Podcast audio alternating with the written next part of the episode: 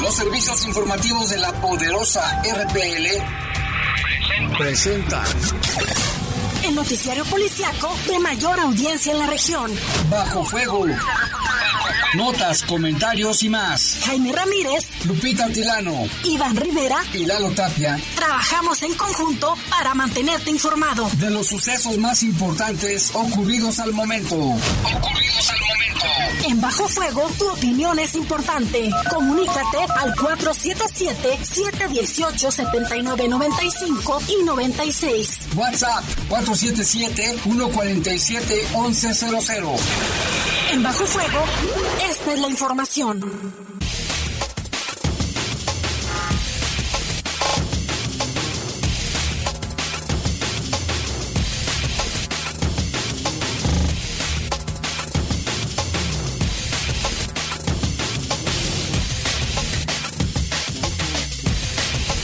¿Qué tal? Buenas noches, gracias por estar con nosotros aquí en este espacio informativo de Bajo Fuego. Les saludamos con mucho gusto en esta tarde de jueves ya 17 de febrero del año 2021.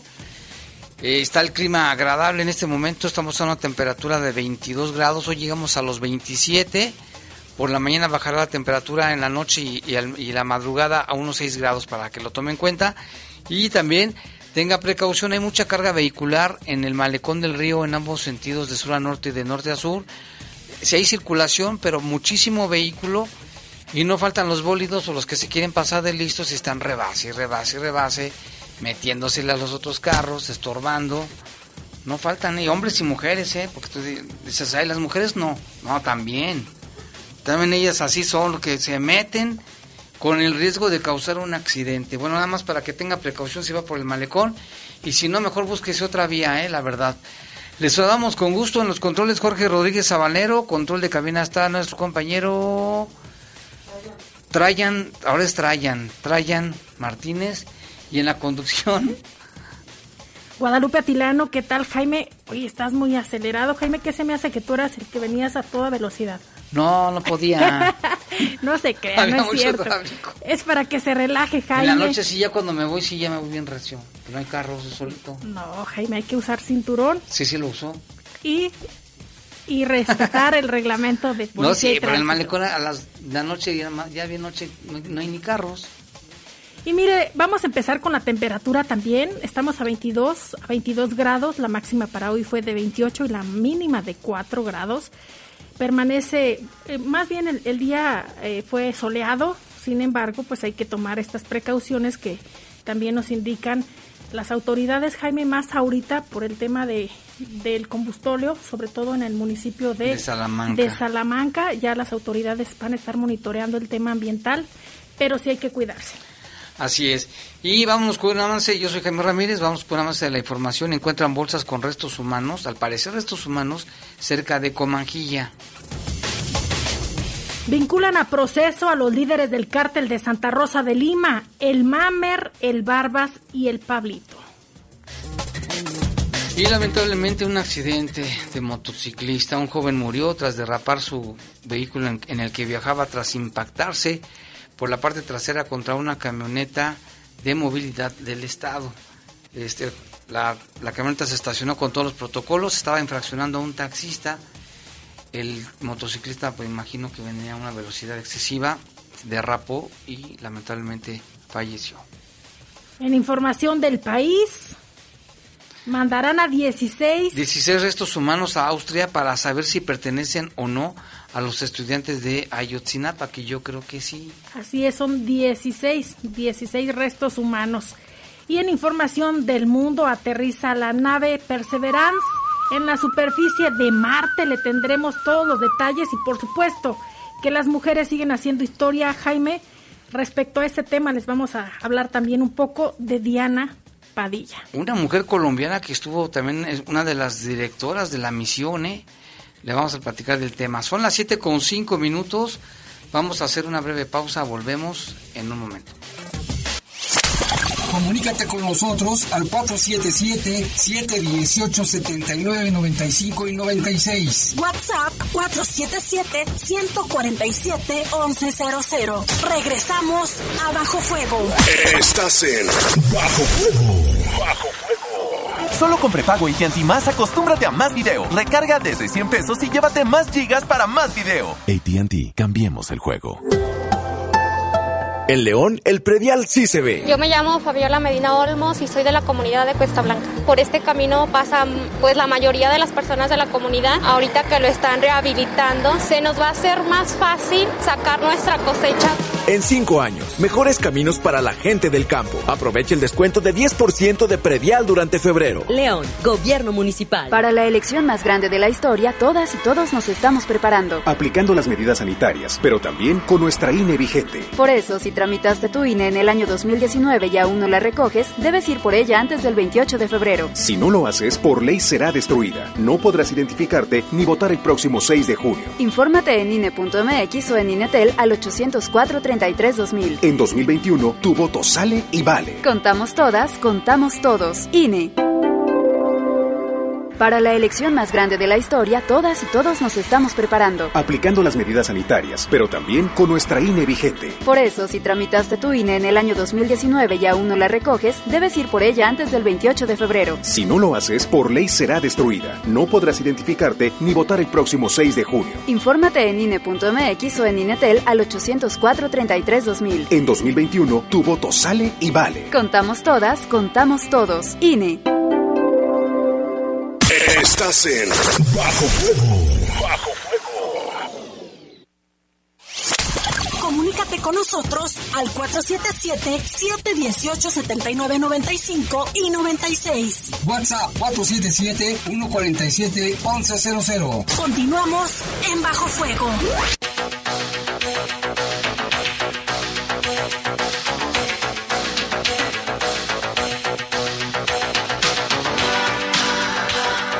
Ya son las 7 con 7 de la noche, vámonos con información del país. Este 18 de febrero arribó, arribó una comisión de Innsbruck, Austria, a la que le van a entregar 16, les entregaron 16 restos humanos que fueron localizados en la barranca llamada de la carnicería en Cocula, allá en el estado de Guerrero, mismos que serán analizados para saber si son o no de los normalistas desaparecidos en Iguala en el año 2014. El subsecretario de Derechos Humanos, Alejandro Encinas, informó que el equipo está encabezado por Omar Gómez Trejo, fiscal especial del caso Ayotzinapa, así como representantes del equipo argentino de antropología forense, la Comisión Interamericana de Derechos Humanos como de la Comisión Presidencial. Él dijo que la mayor parte de los restos fueron encontrados en esa barranca al ser abordado por los reporteros afuera de Palacio Nacional. De acuerdo con el subsecretario, desde las 10 de la mañana de este 19 de febrero comenzará el análisis genético en la reconocida Universidad de Innsbruck para identificar los restos óseos. Los especialistas determinarán cuánto tiempo pasará antes de que confirmen si corresponden a alguno de los estudiantes según el nivel de deterioro en que se encuentren precisamente las partes recuperadas. Cabe destacar que esta barranca fueron en esta barranca fueron recuperados 15 indicios entre el 21 y 29 de noviembre del año 2019, mismos que fueron enviados a Innsbruck y resultaron en la identificación de Cristian Alfonso Rodríguez Telumbre. Recordarán ustedes uno de los 43 normalistas de la Escuela Rural de Maestros de Ayotzinapa. Omar Trejo reportó el hallazgo en julio del año pasado y dijo que la barranca se encuentra a unos 800 metros del basurero de Cocula, donde, según la llamada, ¿te acuerdas, Lupita, la verdad histórica? De la administración de Enrique Peña Nieto fueron incinerados los cuerpos y arrojados los restos al río aledaño. Esta versión ya ha sido descartada por el equipo que encabeza la investigación con el gobierno de López Obrador. Entre la noche del 26 a la madrugada del 27 de septiembre hay que recordar del año 2014 un grupo de 43 estudiantes de la normal Isidro Burgos de Ayotzinapa fue desaparecido luego de haber tomado cinco autobuses en la central camionera de Iguala en la que asistirían a una manifestación el día 2 de octubre en la Ciudad de México, pero a la salida del municipio hubo un enfrentamiento con diferentes corporaciones y posteriormente ya no se supo más de ellos. Sí, recuerdo mucho que fue muy polémico, Jaime, esa famosa verdad histórica. Y tenemos más información. Un juez federal vinculó a proceso a Wilbert M., alias, eh, alias La Parca, identificado como uno de los supuestos hombres armados que participaron en, el atentado contra la familia Levarón en Basispe, allá en Sonora. Usted recordará que también este caso fue muy, muy sonado. Ocurrió en noviembre del 2019. Se da a conocer que el juez de control del Centro de Justicia Penal Federal con sede en, en Almoloya de Juárez, en el Estado de México, lo vinculó a proceso por el homicidio calificado u homicidio en grado de tentativa y daños.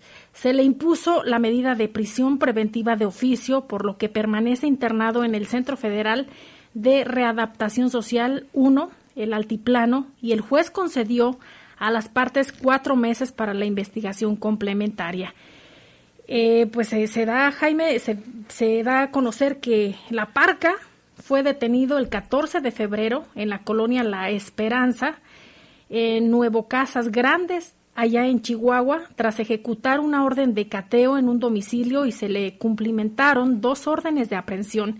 Se le identifica como supuesto sicario de la línea y participante del atentado contra la familia Levarón.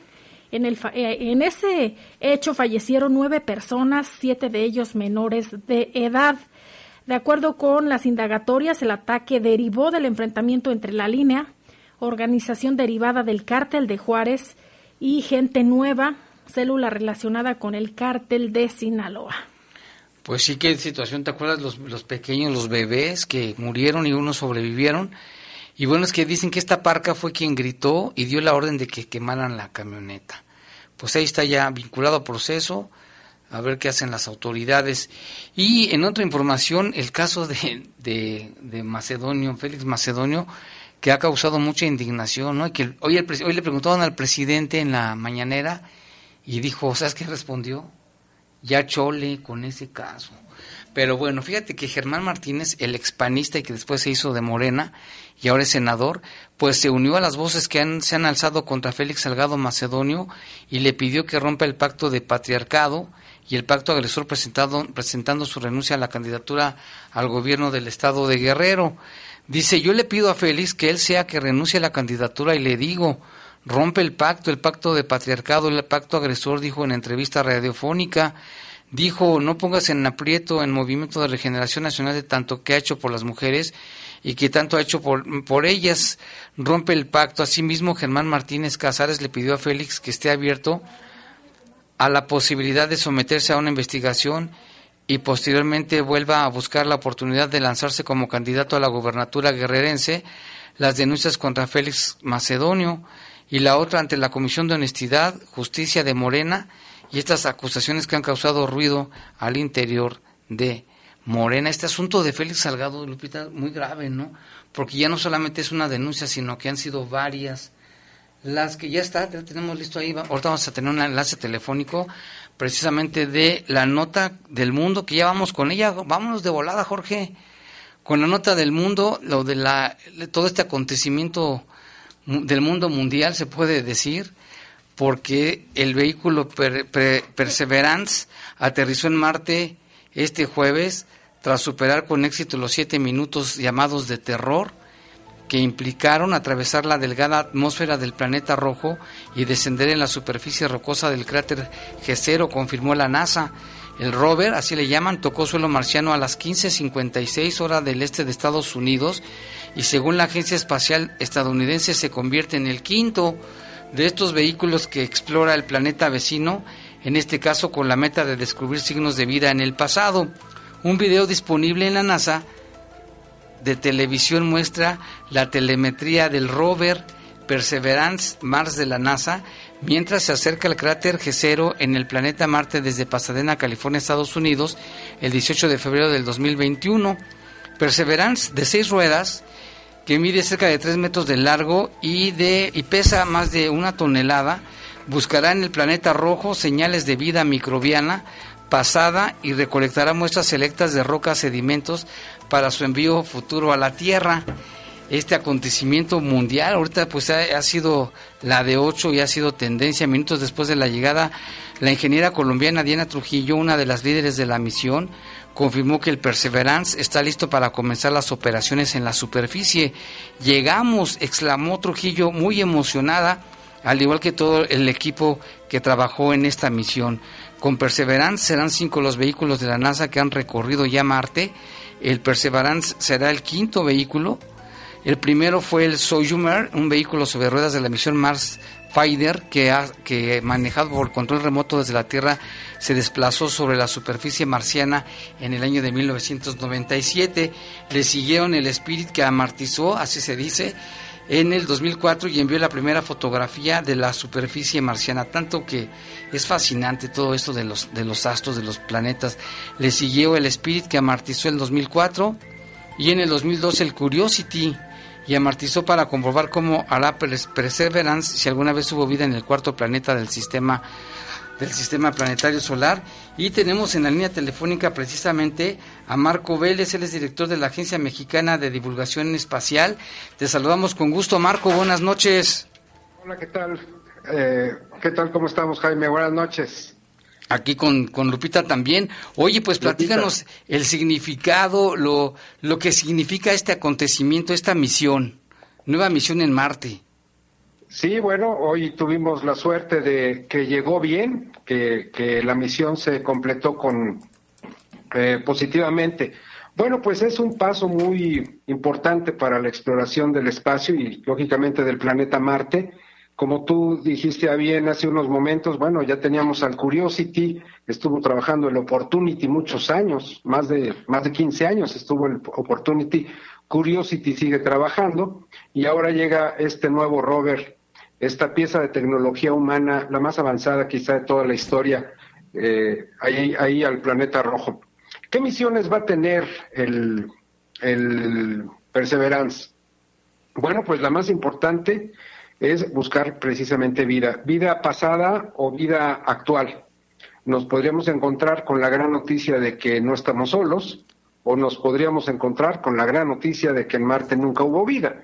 Cualquiera de las dos noticias, bueno, es espectacular. Como sea, estamos en el camino de descubrirlo eh, quizá en unas cuantas, en unos cuantos meses, ¿verdad? Porque esto es, es un proceso eh, pues no, no es que sea un proceso largo, es un proceso muy eh, que tiene mucha responsabilidad, ¿verdad? No se puede dar una noticia la cual no esté perfectamente confirmada. Claro.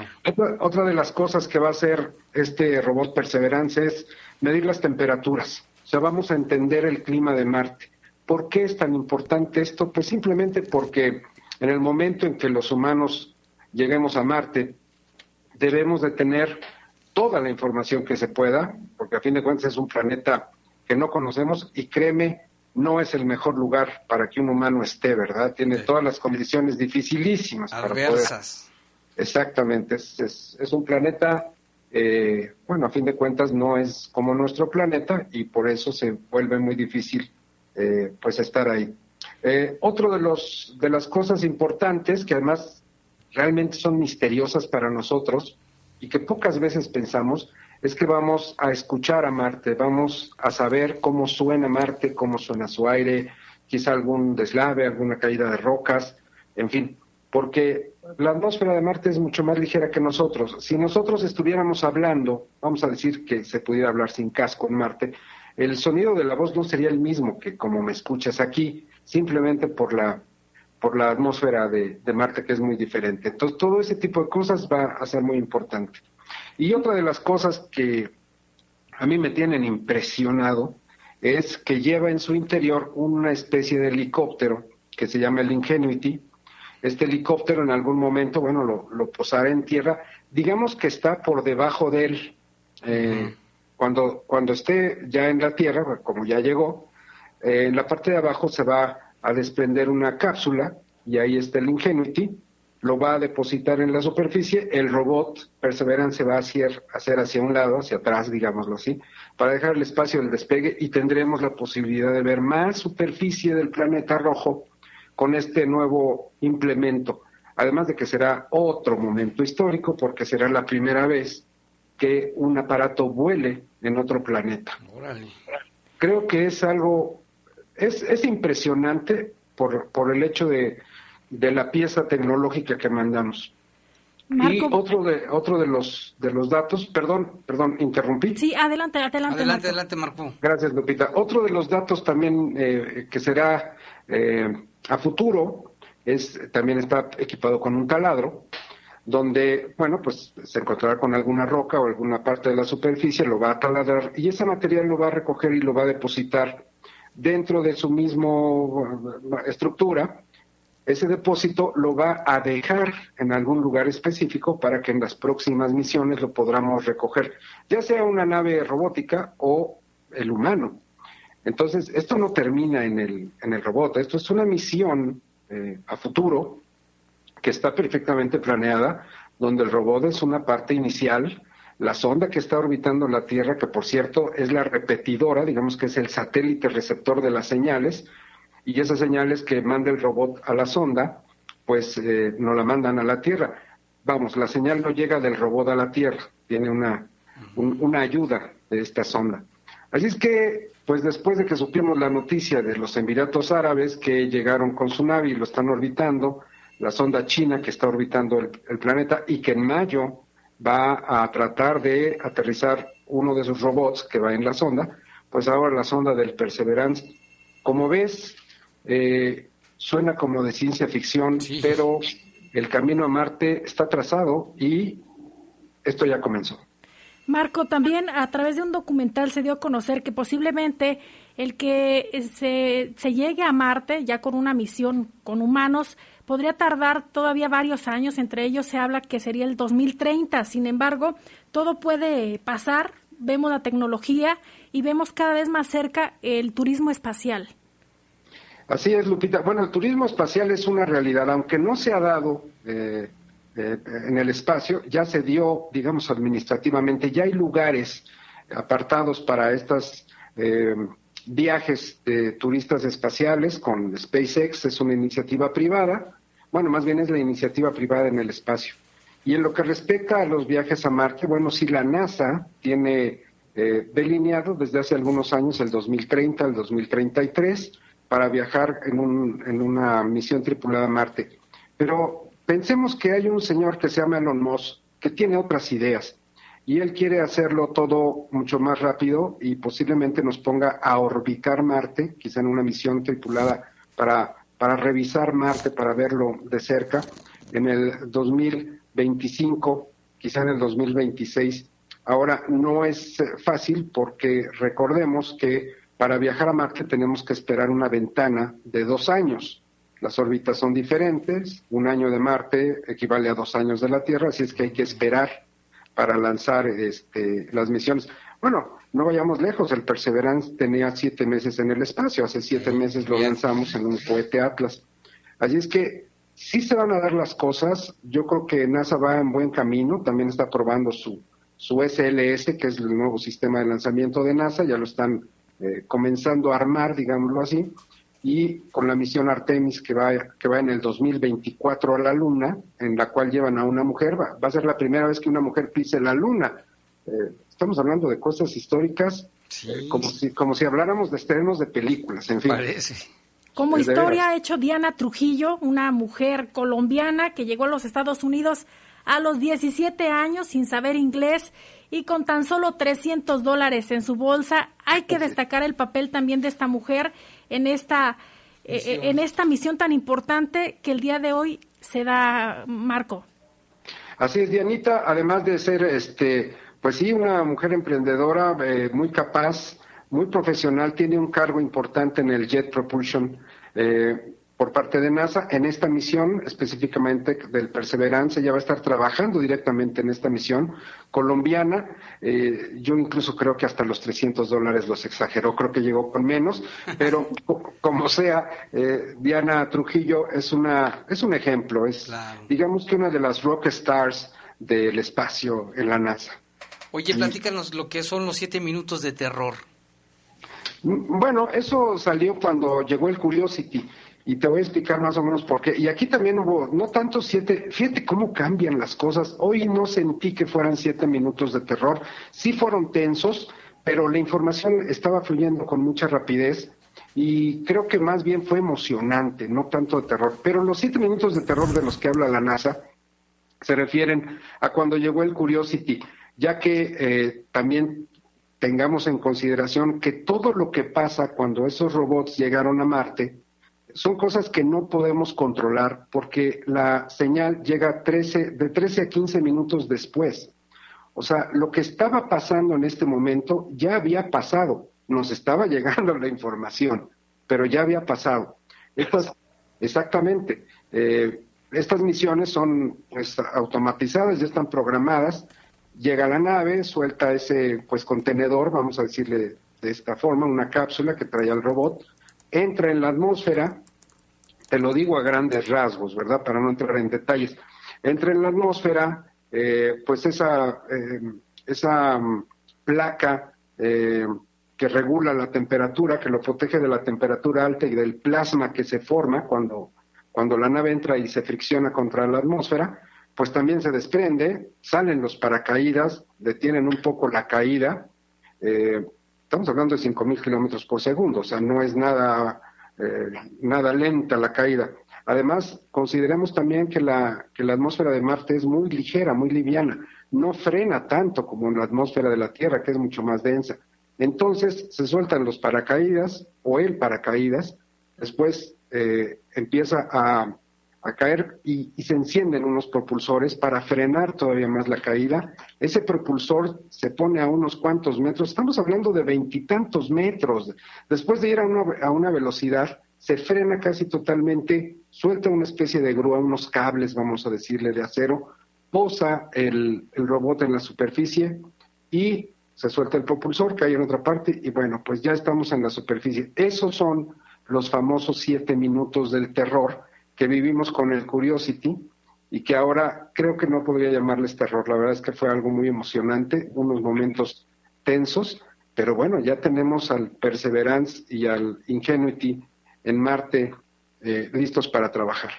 Pues muy bien, Marco, muchas gracias por tomar la llamada y por darnos esta explicación de esta, del mundo fascinante que es la ciencia y sobre todo también la divulgación espacial. Así es, no, gracias a ustedes que, que voltean a ver este tipo de temas que son tan importantes. Espero que con estas situaciones empiecen a tomar más importancia y tengamos más eh, oportunidad de divulgar la ciencia y sobre todo las cuestiones del espacio. Les agradezco mucho, de verdad. Lupita, muchas gracias. Jaime, de verdad, muchas gracias. Y a todos sus radioescuchas, un saludo. Y bueno, el camino a Marte está trazado y el futuro está en el espacio. Ahí está. Muchas gracias, Marco Vélez, director de la Agencia Mexicana de Divulgación Espacial. Gracias, un saludo hasta la Ciudad de México. Igualmente, muchas gracias. Un saludo, un abrazo a todos. Muchas gracias. Gracias, buenas noches.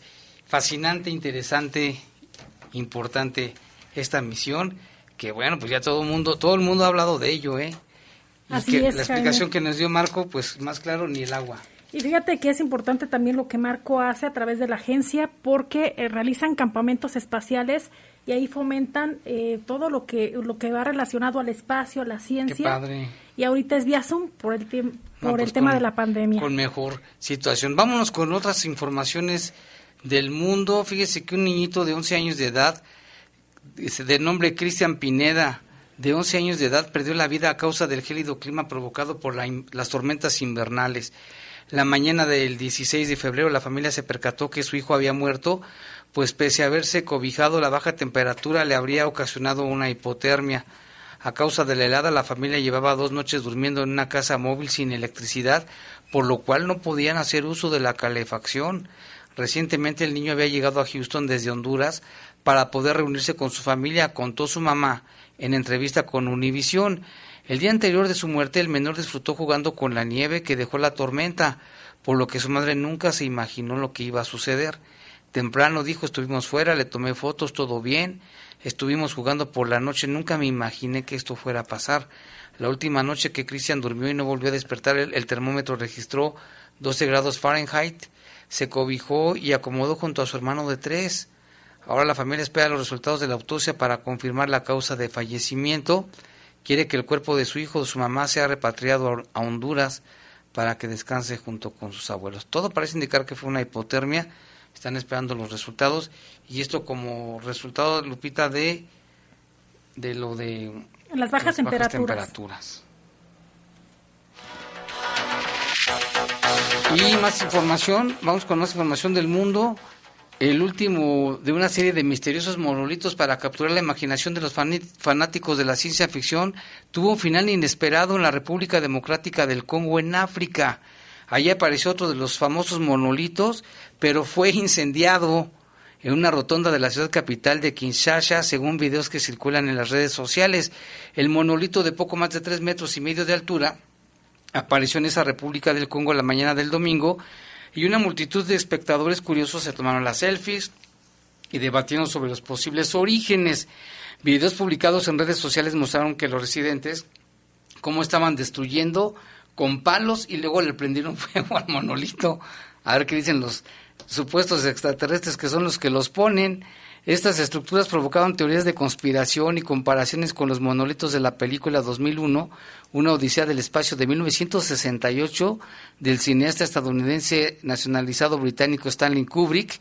En esa película el monolito de otro planeta era un símbolo recurrente que parece desempeñar un papel de evolución humana. Estos monolitos, como le hemos referido, han aparecido en Rumania, Inglaterra, Estados Unidos y otros países, y allí en África, en, otros los, los, bueno, los ven, los observan y todo, pero aquí lo quemaron, lo quemaron y lo rompieron con palos. Ojalá que aparezca aquí en México, ¿no? Aquí en la Sierra de Lobos, para ir a cubrir la información. Vamos a una pausa, Lupita, regresamos en un momento.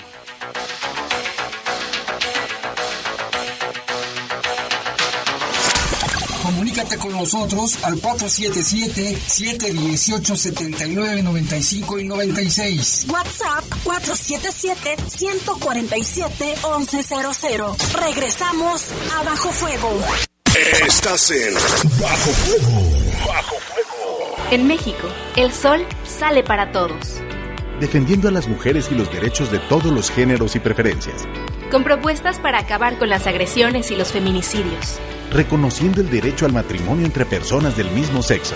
Haciendo leyes para que no puedan ser candidatos aquellos que hayan agredido, acosado o violado a una mujer. Trabajando por la integridad de las mujeres y el respeto a la diversidad, hacemos nuestro país más justo y seguro, donde el sol sale para todos.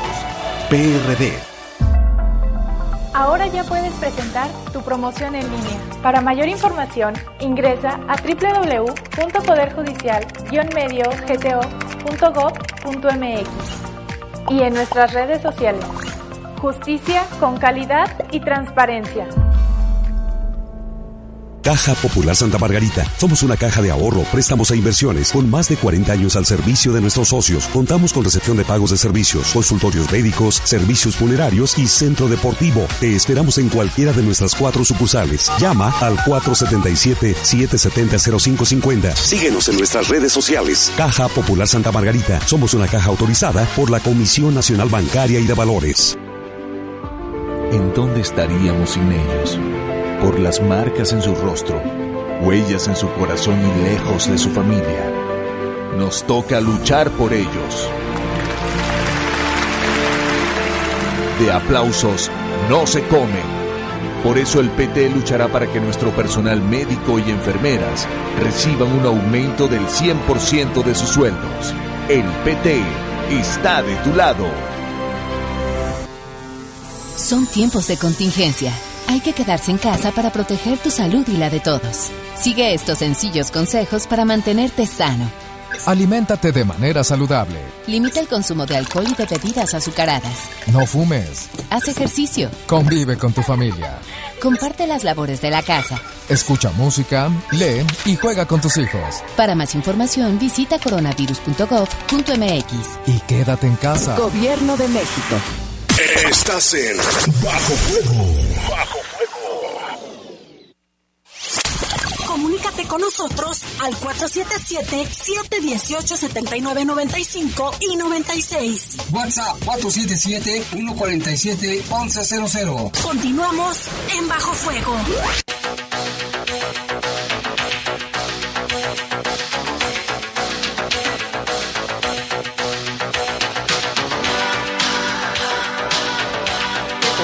34 minutos, vámonos con información. Esta mañana en el Boulevard Hidalgo, a la altura de Cheveste, un joven murió tras derrapar su motocicleta e impactarse en la parte trasera de una camioneta de movilidad del Estado. El ahora occiso se llamó Iván, tenía 24 años de, edad. los elementos de movilidad, según nos informaron, se detuvieron en ese lugar porque iban a infraccionar a un taxista y lo hicieron con todos los protocolos de seguridad, su estacionamiento a un lado de, la, de, la, de la circulación de carros, puso, pusieron sus luces intermitentes, pero inesperadamente el joven se impactó y murió de manera instantánea. Muy, una situación bien difícil. No sabemos todavía eh, lo que digan los peritajes, por qué fue que derrapó y se estrelló ahí con esta camioneta.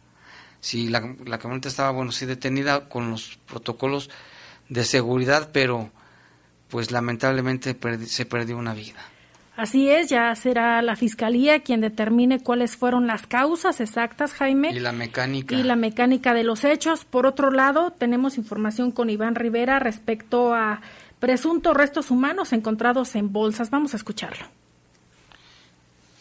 Hola, ¿qué tal amigos de La Poderosa? Muy buenas tardes. Pues vemos esta información que surge durante las últimas horas. Por la tarde conocimos un lamentable accidente en donde un motociclista de aproximadamente 30 años de edad falleció sobre el Boulevard Miguel Hidalgo, casi esquina con el cruce del Boulevard Reboceros, en la zona de Echeveste, al norte de la ciudad, en la colonia precisamente Haciendas de Echeveste.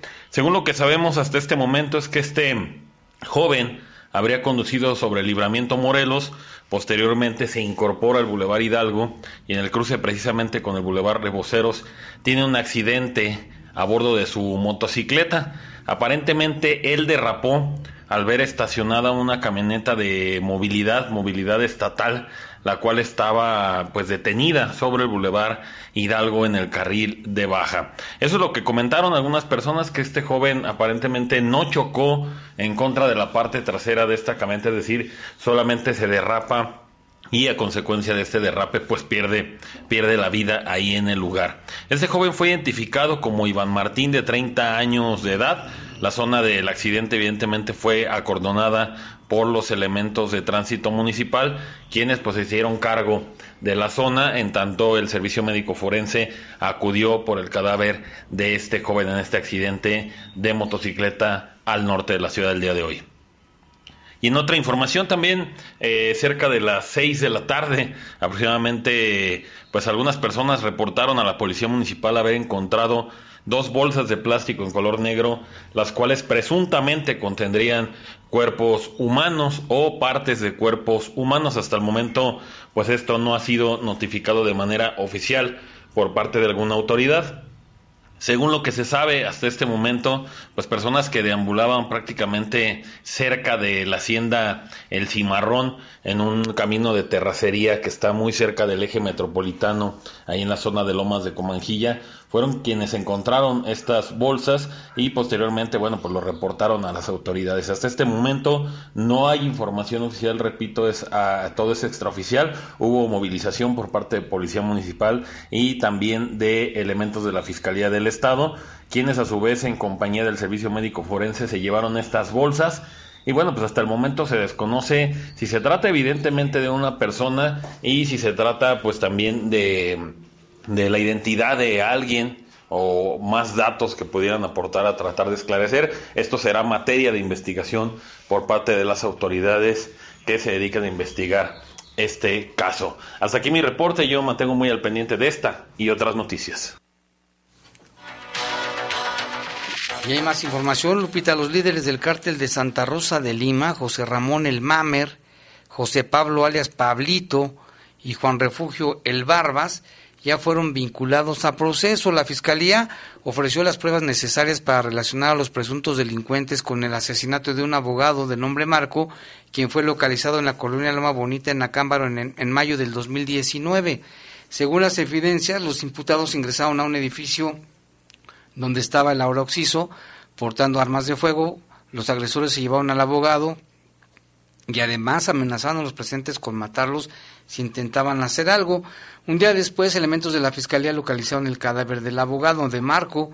La víctima murió, según la necropsia, a causa de un traumatismo profundo de tórax y de abdomen. Esto es que lo golpearon, lo golpearon salvajemente. El pasado mes de noviembre, José Ramón El Mamer, jefe de los sicarios del cártel de Santa Rosa de Lima, fue detenido en Michoacán. ¿Recordar ustedes acción en colaboración con la Fiscalía de Guanajuato, donde realizaba sus operaciones delictivas. A principio de año pasado circularon videos del cártel, de un cártel de, Jalisco, en el que se mencionaba al Mamer y a José Refugio El Barbas, detenido el 4 de febrero, y en la grabación era interrogado un presunto narcomenudista del cártel de Santa Rosa, quien arrodillado confesó una presunta protección otorgada a los criminales de Guanajuato por parte del alcalde de Morena de Acámbaro, Alejandro Tirado. Sabino alias El Pájaro dijo que José Ramón era jefe de sicarios y el Barbas, el encargado de cobrar cuotas a la presidencia municipal de allá de Acámbaro y sería jefe de plaza de Michoacán. De acuerdo con el testimonio, el Mamer sería responsable de secuestros y desapariciones en Celaya y en Acámbaro y tendría el apoyo de agentes municipales. José Refugio recibía instrucciones de Juan Manuel Mejía Romero, alias el Juanelo, detenido en el 2018, quien desde el penal de Celaya seguiría operando para la organización criminal que fundó el, el Marro. A las detenciones y golpes de las autoridades del grupo criminal de Guanajuato se suma la disputa que mantienen con el cártel jalisciense. Pues ya fueron vinculados a proceso por un homicidio nada más, pero si les buscan seguramente tienen muchísimos más. Y vámonos a un corte y regresamos con más.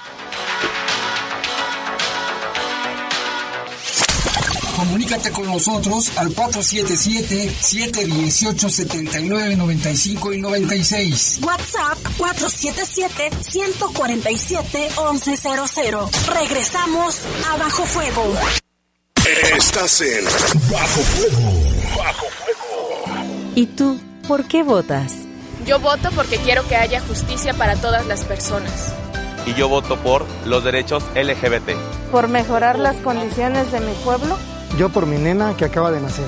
Yo porque por primera vez decida. Tus razones, tus motivos, tus acuerdos, tus desacuerdos, tenlos en cuenta más que nunca.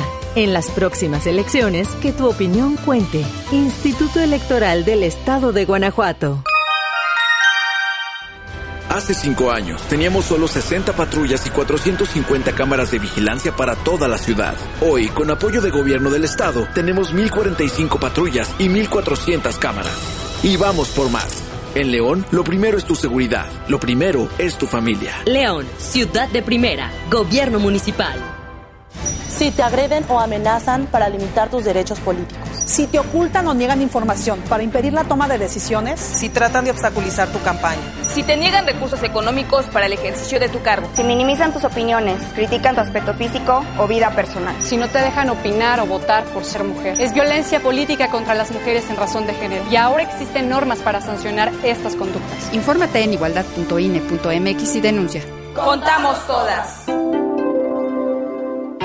Ahora sabemos que en México somos 126 millones 14 mil 24 habitantes, de los cuales 48.8% son hombres y 51.2% son mujeres. Gracias por participar en el censo. Los resultados están en inegi.org.mx. ¡Consúltalos! Censo de Población y Vivienda 2020. INEGI, Conociendo México. Ya puedes presentar tu promoción en línea. Para mayor información, ingresa a www.poderjudicial-medio-gto.gov.mx y en nuestras redes sociales. Justicia con calidad y transparencia.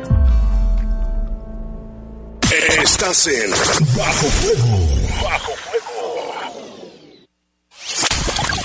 Comunícate con nosotros al 477-718-7995 y 96. WhatsApp 477-147-1100. Continuamos en Bajo Fuego.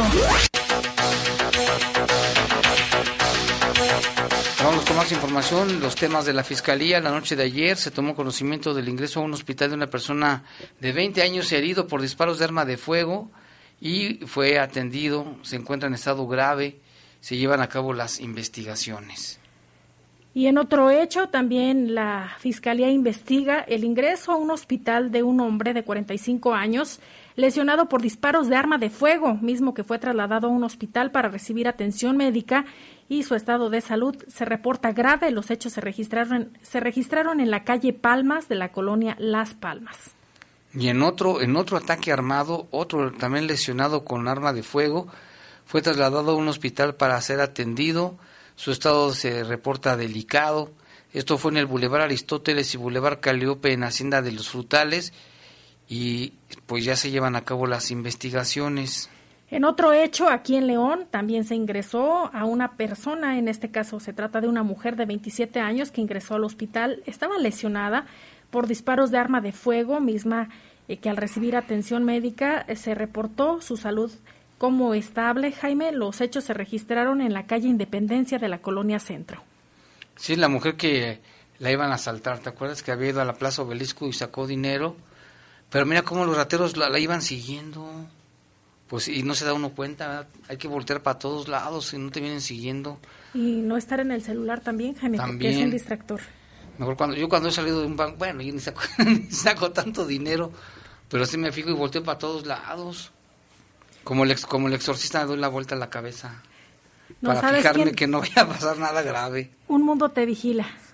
Así es. Y en otra información, también en Silao se tuvo conocimiento de un hombre con signos de violencia y al parecer también por arma de fuego. Esto fue en un camino de terracería muy cerca de la aldea.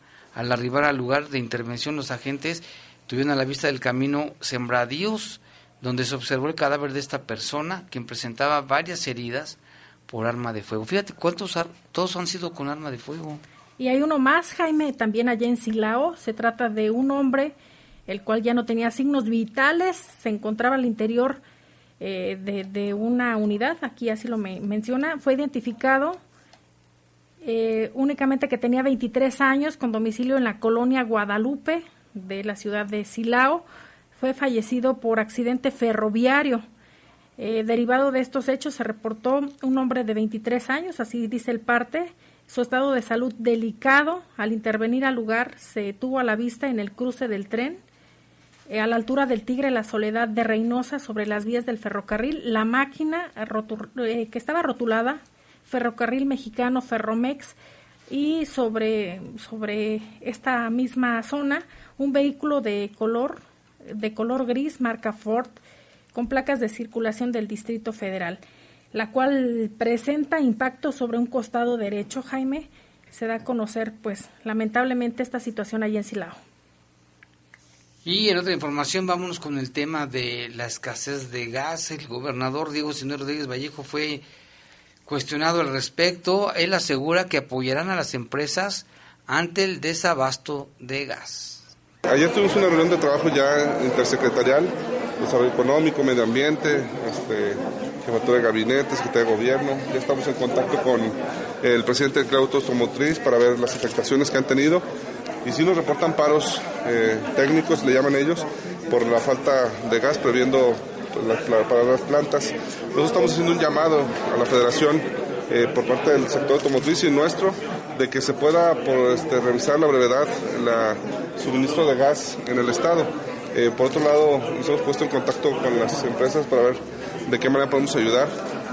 nos preocupa también el aumento de quema de combustible de de la planta de refinería de Pemex en Salamanca. Ya la Secretaría de Medio Ambiente hacía el llamado este, a que, que, Pemex también revise esto que ya se venía, se avanzando durante muchos años, que era dejar de usar combustible y, y, contaminar el aire de Salamanca. Y hoy se está volviendo a dar por esta falta de gas. Entonces, pues ahora sí que estamos ahorita urgiendo al gobierno federal a que tome cartas en el asunto y que nos pueda dar respuestas claras en tiempo, sobre todo, que es lo que necesitan mucho las empresas automotrices. Pues es lo que dijo el gobernador y hay más información al respecto, Lupita, precisamente por parte de la Secretaría de Medio Ambiente. Así es, mire, se da a conocer y se hace un llamado a la población a mantenerse informada del estado que guarda la calidad del aire y atender las recomendaciones para la protección de la salud. Esto debido a la entrada en operación de la central termoeléctrica de Salamanca de la Comisión Federal de Electricidad con un porcentaje mayor de combustóleo al pactado en el programa de gestión para mejorar la calidad del aire de Salamanca, Celaya e Irapuato, con fecha 2013-2022 y autorizado en la licencia ambiental correspondiente. Ante el reciente desabasto del suministro de gas en el país, el pasado 13 de febrero del 2021, el Centro Nacional de Control de, Energía, CENACE, emitió la declaratoria de estado operativo de alerta del Sistema Eléctrico Nacional por posible indisponibilidad de unidades centrales eléctricas a base de gas natural. La Secretaría de Medio Ambiente fue informada mediante copia de oficio que la termoeléctrica estará operando con un mínimo requerido de gas natural y combustóleo, lo que incrementarán las concentraciones de dióxido de azufre en el municipio de Salamanca y sus alrededores. El combustóleo es un subproducto del proceso de refinación del petróleo. Se caracteriza por su alto contenido de azufre, el cual al ser quemado emite a la atmósfera pues esta contaminación, Jaime, la quema del combustóleo genera hasta 150 veces más dióxido de azufre en comparación con el gas natural. Eh, también se da a conocer que este dióxido es contaminante, perjudicial para la salud humana, puede afectar el sistema respiratorio y las funciones pulmonares, así como causar irritación ocular. La inflamación del sistema respiratorio provoca tos, secreción mucosa y agravamiento del asma y la bronquitis crónica. Asimismo, aumenta la, la, la propensión de las personas a contraer infecciones del sistema respiratorio. Y mira, Jaime, se da cuando la pandemia no cede, cuando se da estos eh, casos también incluso de influenza por el tema de las bajas temperaturas y que son propias de la estación y ahora con, con esta situación de, de la quema del combustóleo pues pudiera traer eh, pues más casos de problemas respiratorios en la entidad. Así es, una situación muy delicada. Y por el paro técnico solo están laborando 3.000 empleados en la General Motors y con la mitad de sueldo. Esto dijo el líder del movimiento Generando Movimiento Israel Cervantes. La información la tenemos con Jorge Camarillo. El líder obrero de la organización Generando Movimiento de Trabajadores de la General Motors en Silao, Israel Cervantes, afirmó que debido al paro de labores técnico que hay en la planta de ensamblaje por la escasez de gas natural, solo están laborando 3.000 personas de 7.000 trabajadores que conforman la plantilla en la General Motors. Mira, eh, está trabajando la gente de mantenimiento y la empresa, bueno, y la planta de GRX que viene siendo transmisiones 10 velocidades. O sea, ¿qué porcentaje de la planta está operando ahorita? Unos 2.000, unas 2.000 gente. ¿De, ¿De cuántos eh, que sería lo normal? De gente de General Motors son este, aproximadamente 7.000 gentes. ¿Y nada más están trabajando 2.000? Eh, bueno, eso es gente de, puro, que son puros de GM. Pero aparte proveedores. Entonces estamos hablando que solamente unos 3.000, unas 3.000 personas están Israel Cervantes indicó que por la falta de gas, el área de pintura detiene la producción y esto afecta a toda la línea de ensamblaje. Pues solamente tenían contemplado dos días.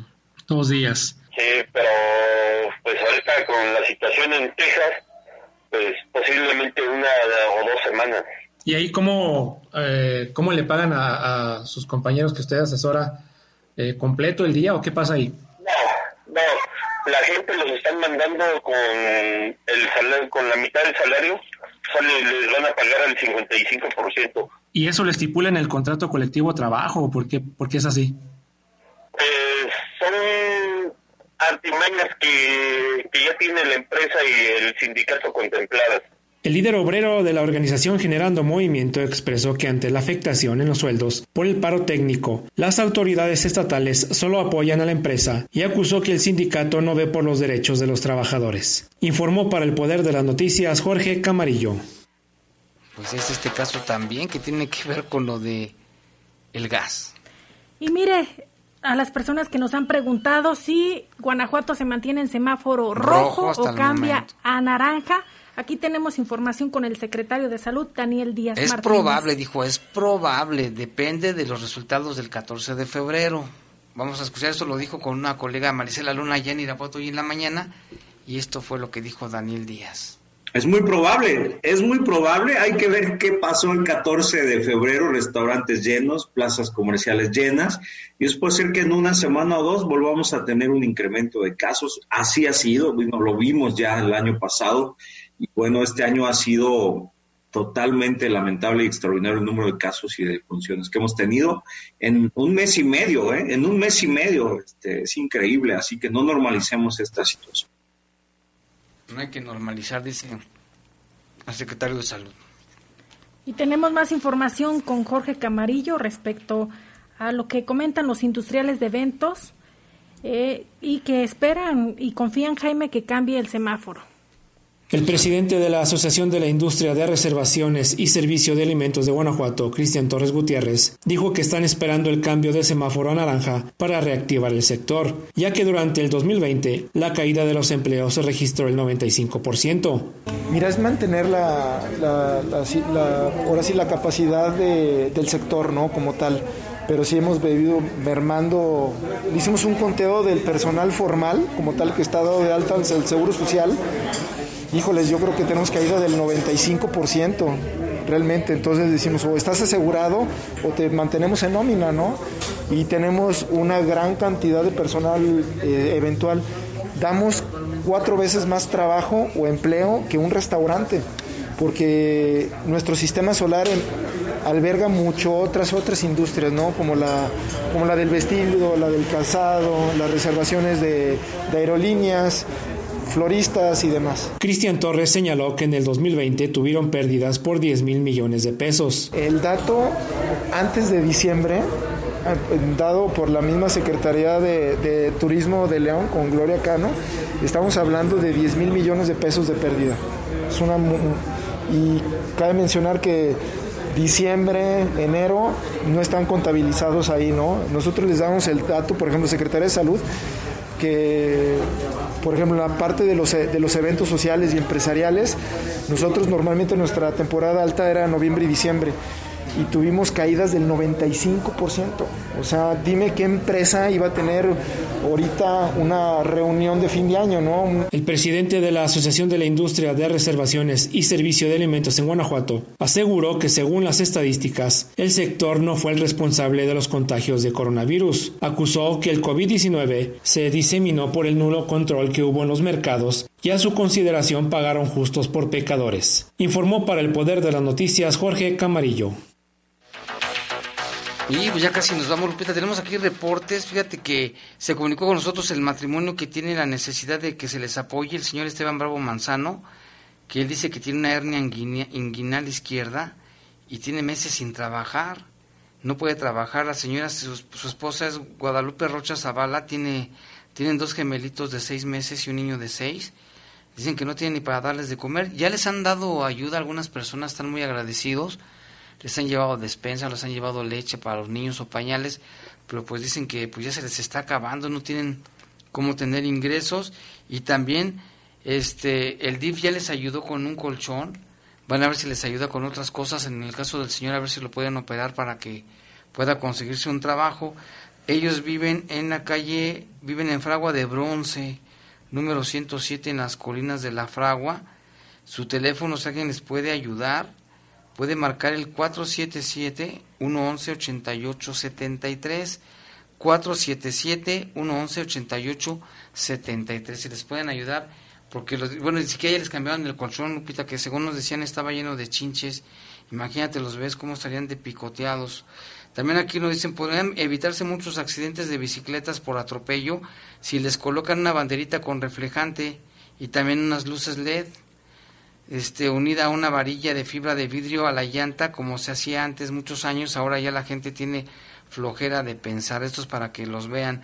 También dice, para este año, antes de julio, de los 300 millones de habitantes de Estados Unidos serán vacunados y aquí en México para julio se estima que, que todos serán contagiados de COVID. Esa es la diferencia entre los gobiernos y los impuestos entre un país y otro, nos dan a conocer. También aquí nos llaman desde Estados Unidos Jaime, el presidente, dijo que cómo va a haber es todo contra todos, donde se debe resolver con el Poder Judicial y él siempre ha dicho que por las elecciones libres el pueblo va a tener la razón al final. Lo del em, combustóleo, te invito a investigar un país potencia que no le importa la contaminación Esto es un complot de particulares que compraron para energía limpia y los corruptos que se, han, que se vendieron, nos dice esta persona. Y si ya no están dando lata con el con Macedonio, le van a dar chance, estamos en un país donde no pasa absolutamente nada. Y ya son las 8, ya nos vamos, Lupita. Muchas gracias. Le invitamos a que continúe, continúe con nosotros porque sigue el poder del... Del fútbol, quédese con nosotros y sígase cuidando. Los servicios informativos de la poderosa RPL presentaron el noticiario policiaco de mayor audiencia en la región. Bajo fuego. Bajo fuego. Gracias por tu atención.